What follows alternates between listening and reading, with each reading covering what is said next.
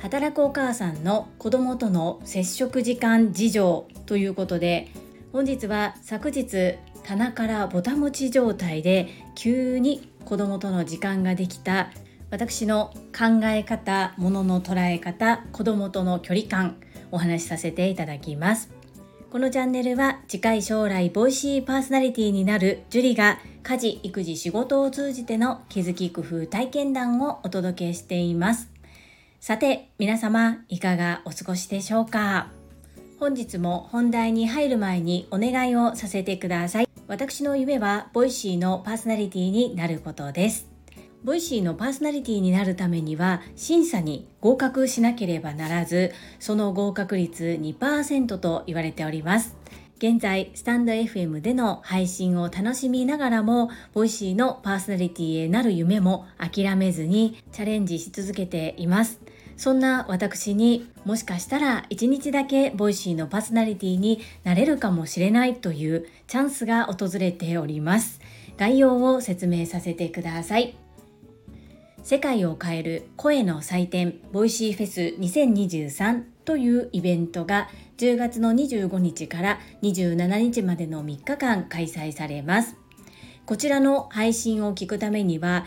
有料のチケット購入が必要となるのですが昨年はなんと7600名以上の方がこの有料のチケットをご購入され再生時間10万2000時間を突破する日本最大級の声の祭典お祭りです。2023年今年も開催されるのですが現在投票券付きのチケットが販売されております販売期間は今週の金曜日9月8日金曜日の夜の8時までとなっておりますこの先行販売チケットにのみついている投票券というのは出演してほしいボイシーパーソナリティや対談のテーマをリクエストすることが可能でさらに面白い試みがありましてボイシーパーソナリティさん以外の方を推薦できる枠があります。そこで私のスタンド FM を聞いてくださっているリスナーのあなたへお願いです。このボイシーフェス2023のチケット購入をお考えの方へボイシーパーソナリティさん以外の方の推薦枠に私ジュリの名前を書いていただけないでしょうか。皆様の応援清き一票をどうぞよろしくお願い申し上げます。このボイシーフェスについて詳しく語った配信そしてお申し込みサイトの URL を概要欄とコミュニティに掲載をしております。ぜひご覧くださいませ。どうぞよろしくお願い申し上げます。そんなこんなで本日のテーマ働くお母さんの子供との時間事情です。まずはじめに私の家族構成と仕事についてお話をしてその後昨日突然起こったことにより子供たちと時間を持てたというお話をさせていただきます。まず私の家族構成ですが4人家族で子供が2人おります。中学校2年生と小学校4年生の男の子兄弟です。そして私は働くお母さん、世間一般的にはワーママと言われる人になります。月から金曜日フルタイムでサラリーマンのお仕事をし、隙間時間、週末を利用して個人の活動を行っております。昨日は通常通り朝出社をして仕事をしていたところ、お昼前に長男の学校から連絡が入りました。体調不良を訴えているので早退させますという連絡でした。ありがたかったのは担任の先生が息子にも電話を代わってくださったので息子が自分自身でどのように体調不良を感じているのかということを直接聞くことができたので病院選びに役に立ちました。仕事は月末月初が割と忙しめになります。ですが昨日までの仕事の進捗状況そして午前中で仕事を切り上げて帰るとしても回るというふうに判断をしたので午後から半休をいただいて帰宅することにしました。一足先に家に着いていた息子はまあ、薬はどこにあるの？とかこんな状況でしんどい？などと実況中継をメールや電話でこまめに送ってきてくれていたので長男の症状やどんな体感でいるのかっていうことは事前に知ることができた上でその症状に合った病院で予約のできるところに電話をしそして夕方に予約を取り付けて帰宅しました。そして少し話は変わるのですが実は昨日は次男の小学校のオープンスクールでした。オープンスクールこれ本当に年に数回あるんですが働くお母さん泣かせのところがあります。お家にお母さんがいる方はもちろん行きますよね。ですがお母さんが働いている子っていうのは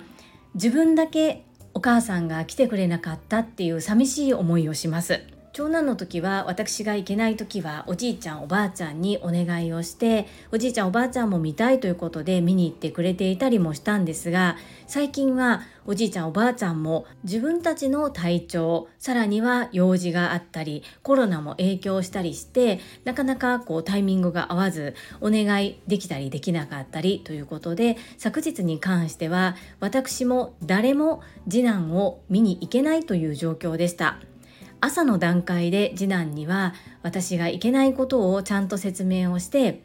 内定半べそは書いていましたけれどもちゃんと理解はしてくれていてその代わりにじゃあ夕方次男の好きなものを一緒に学童帰りに買いに行こうねなんて約束をしたりしてなんとかこう機嫌をとって家を出たものの、まあ、ちょっとかわいそうなことをしているなーっていう思いはありつつだったんですね。でそれもあってちょっともう午後半休っていうのに踏み切れたっていうのもあります。というのは自宅に帰った時間っていうのはもう病院は閉まっている時間なので私が夕方まで仕事をして帰宅してから病院に行くでも間に合わなくもなかったさらにはフレックスタイムで少しだけ早く帰宅してっていうことも可能ではあったんですけれども次男のこととも重なったということで仕事も前倒しに行うことができていたので思い切って半休を取って帰ってきて正解だなというふうに思います。私の用事昼間にしか行けない郵便局だったり市役所の出張所などに提出する書類など学校に提出する資料だったりいろいろと細々したことが溜まってきていたのである意味長男が私に届けてくれた宝物のプレゼント時間というふうに受け止めてとても有意義な時間を過ごさせてもらいました。保育園時代のように病気をしてもずっとそばでついていないといけないという状況ではありませんので特に長男に関しては少し寂しい思いはさせてしまいますがピークを通り過ぎればあとはもうお家で静養しておくしかないのでまめに連絡は取りますが一人でいたりおじいちゃんおばあちゃんに少し覗きに来てもらったりとそんな感じで病気の期間はいつも静養をしています。コロナ禍でリモートワークが進んだ会社はきっとこういう場合でも在宅に切り替えてお仕事ができるんだろうなというふうに思うのですが私が勤めているところはなかなか進まなかったプラス進んだのは総合職だけということで私の職務に関しては在宅は認められない職種であることから限られた有給休暇を上手に使いながら子育てと仕事を両立していくしかないという状況です。子どもたちも中学生と小学校中学年になってだいぶこの休暇の使い方も私が自分がしたいことに少しずつ使えるようになってきています。今回のように急に呼び出されたりということがあればもうそれは仕方がないんですけれどもお休みをいただけることも当たり前ではないですよね。従業員に認められたルール規則であったとしてもやはり周りの協力も必要ですし逆の立場になった時もチームメンバーが休みやすいような状況で送り出したいなそんな風にいつも思います。この配信を聞いてくださっているお父さんお母さん特にお母さんですね。同じような気持ちになることありませんか？職場には申し訳ないな。そして子供にも申し訳ないな。どちらにも申し訳ないな。そしてその狭間で板挟みになって苦しくなったりしていないでしょうか。ここが働くお母さんにとって一番難しいところだなということをずっとずっとずっと10年以上思い続けています。いろんな立場の方がいらっしゃると思うんですね。親にはお願いできないとかどうしても立場的に休むことができないとか皆さんそれぞれにいろんな思いと状況と戦いながらお仕事をされてるんだなということを改めて感じております。そしてこれは子育てだけではないんですよね。親の介護が入ってきている方もこの子育て以上にやはり仕事をすることが難しく迫られて私の働いている会社では辞めざるを得ないっていう方も出てきています。例えばデイサービスにお願いするとしてもお迎えに来ていただけるのが9時頃から10時頃の間そして今度送り届けていただけるのが4時から5時の間ということは会社に行って8時間働いて帰ってきてではできないんですよね。そんな時に介護をする方にも例えば時短勤務が許されていたりそれこそ在宅でお仕事ができる環境が整っていれば在宅ででもお仕事ができる。子育てがあるから介護があるからイコール仕事ができない。仕事をする場がないっていうのは本当にもったいないなというふうに感じております。本日は取り留めのない話でしたがここまでとさせていただきます。私の配信がきっかけであ私一人じゃないんだ。みんなそれぞれに悩みを抱えながら一生懸命働いているんだ。だから私も頑張ろう。そのように感じていただける働くお母さんが一人でも増えることを祈っております。参考になれば幸いです。この配信が良かったなと思っていただけた方はいいねを。継続して聞いてみたいなと思っていただけた方はチャンネル登録をよろしくお願いいたします。皆様からいただけるメッセージが私にとってとっても宝物です。コメントをいただけたり各種 SNS で拡散いただけると私とっても喜びます。どうぞよろしくお願い申し上げます。ここからはいただいたメッセージをご紹介いたします。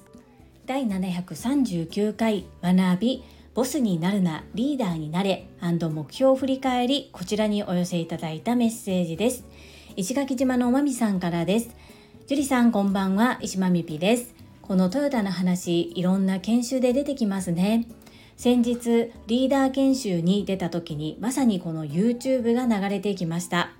確かに私も所属しているリーダーシップチームの皆さんは、我々はと言っております。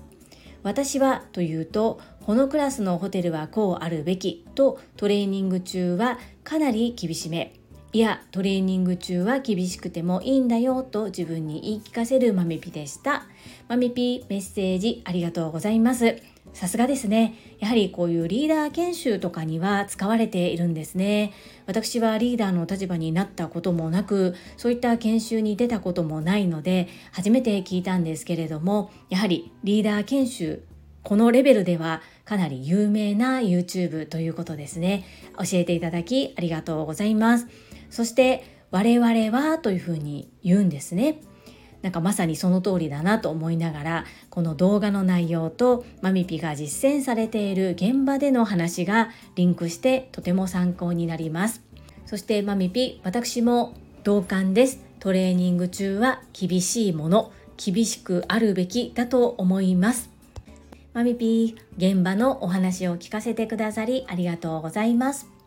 続きまして第740回雑談。過去の自分からのメッセージ。こちらにお寄せいただいたメッセージです。かよさんからです。樹里さんおはようございます。樹里さんの夢の話がお伺いできて嬉しかったです。小さな夢を見て叶えてを繰り返しておられることでまた次の夢が見えてきてどんどん大きくなっておられるのですね。素敵です。樹里さんの配信の冒頭のボイシーパーソナリティになるというのがどんどん力強くなっておられて必ず樹里さんは叶えると感じております。応援しています。私には小さな夢しか今はないのですが一つずつ叶えていきます。勇気をありがとうございます。かよさんメッセージありがとうございます。そうですか。自分では同じように言っているつもりなんですがどんどん力が入っているんですね。はい。なりたいですが執着はしていません。そして悲壮感もありません。高い目標に向かっているということは自分でも認識していますしだからといって諦めているということでもないです。審査をされるということはそういうことなんだなというふうに受け止めています。そして口に出すことが怖かったしずっと恥ずかしいですし今でも恥ずかしくないかと言われたら嘘になります。それでもやっぱり成し得たい夢なので声に出してあえて言うように自分で自分に「喝」を入れております。そして声に出したことで今回もたくさんの方に応援をいただきました。これ本当に結果は私が左右できることではないのでできる限りの努力は自分でします。実践をしたり PR をしたりお願いをしたりということはしていきますが最終決めるのはやはりボイシーさんなのでその決断には異議はありません。やるだけはやってあとは天に身を任せるという感じですかね。そしてこれが最後のチャンスでもないわけで永遠とチャンスは続きます。なので朝倉千恵子先生がいつもおっしゃっている人はなりたい自分に絶対になれる諦めない限り諦めるからなれないんだということですよね。なのでもう一般人の公募は受け付けませんとなればもう仕方がないですけれども今はそんな風には歌われていないので1%でも確率があるのであれば挑み続けます。そしてかよさん小さな夢があるんですね。羨ましいです。私は小さな夢すらずっとなかったです。なので小さな夢を一つ一つ叶えていくうちにまた新たな夢がきっと目の前に現れると思います。一緒に楽しみながら夢を叶えていきましょう。メッセージありがとうございます。続きましてかおりさんからです。樹里さんおはようございます。サムネイルの写真とっても笑顔が素敵でとってもいいお写真ですね。朝から元気にハッピーになるお写真に配信でした。いつもありがとうございます。海外に行く夢素敵。かおりさん、メッセージありがとうございます。サムネイル、本当にめちゃくちゃ笑ってますよね。海外は私は本当に旅行にしか行ったことがなくってお仕事はしたことがないんですよね。そしてきっとまた市場も違うだろうし考え方捉え方も違うだろうから海外でお仕事するということは一言に言ってもとっても難しいとは感じています。さらに言語の問題もありますよね。でそういうことは一体さておき自分がどうしたいのかっていうことだけにフォーカスすると世界中飛び回りたいっていうのが私の本心です。子供がいるから英語が喋れないから今の仕事じゃ無理だからというこうカラカラカラを考えるのではなくって一旦そういったものは全く考えない状況でさああなたはどうしたいって聞かれた時には今は海外飛び回りたいっていうのが本心です。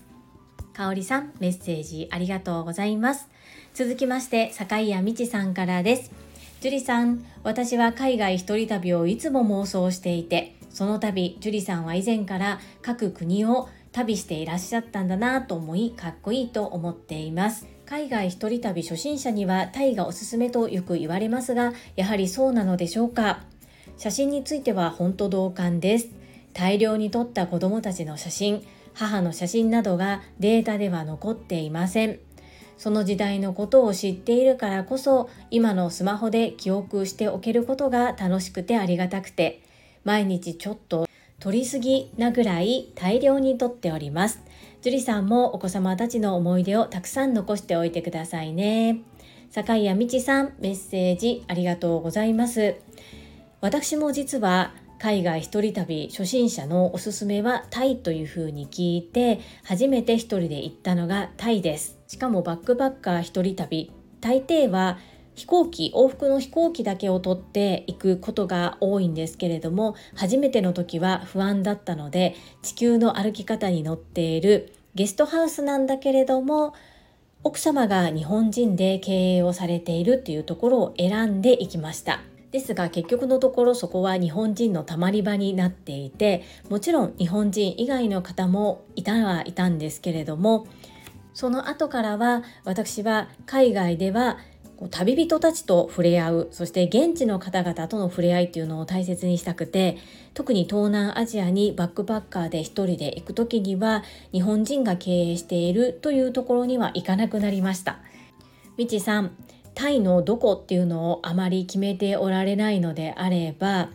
TSL 熟成の方で私タイ在住の方とつながらせていただいています。もしよかったらご紹介させていただきますのでおっしゃってくださいねおつなぎさせていただきますそして写真のデータは撮りすぎても後で削除はできますが取り損ねたら時間はタイムスリップできないですよねなので、みちさんが今大量に撮っているっていうのは大正解かなというふうに思います。私も子供たちとの思い出たくさん残しておきます。みちさん、メッセージありがとうございます。最後に、ゆふこれたかさんからです。ジュリアーノへ、肩の力が抜けた脱力感のある放送で聞きやすかったで。ふつふつと日本を飛び出したい願望があんねんとか内面にある気持ちを自然にアウトプットできているところに芯がある意志を感じますちなみにおっちゃんは二十歳過ぎぐらいから日記を書いています後から見直すと当時の自分がいかに子供で浅い人間だったかがわかんねんな。逆に言うとそう思えなくなった時は成長が止まって退化してると思わなあかんとも思ってんねん。これたかのメッセージありがとうございます。はい。雑談会こう聞きやすい放送というふうにおっしゃっていただきありがとうございます。これ高野はバシバシ本心を言ってくださるのでありがたいです。そうなんですよ。日本が嫌いとかそういうことではなくってやっぱりなんだろう刺激が欲しいんですかね？とかうーんやっぱり海外が好きです。言葉もできないのになぜって聞かれてしまうかもしれないんですけれどもこう恋愛もそうですが好きに理由はなくないですか？っていう感じです。本当に好きです。これ高野さすがですね。やっぱり日記書かれているんですね。私はそういったもの全然残していないのですごいなというふうに思います。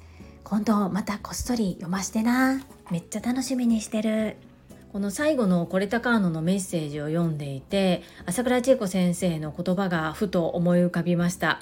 現状維持は衰退の始まりっていうことですよね。これタカーノのメッセージを読んでいるといつもちゃんと自分と向き合って心の整理とか自分の現在地を確認した上でどうすれば成長できるのかっていうことを常に考えておられるなっていうふうに感じます。メッセージありがとうございます。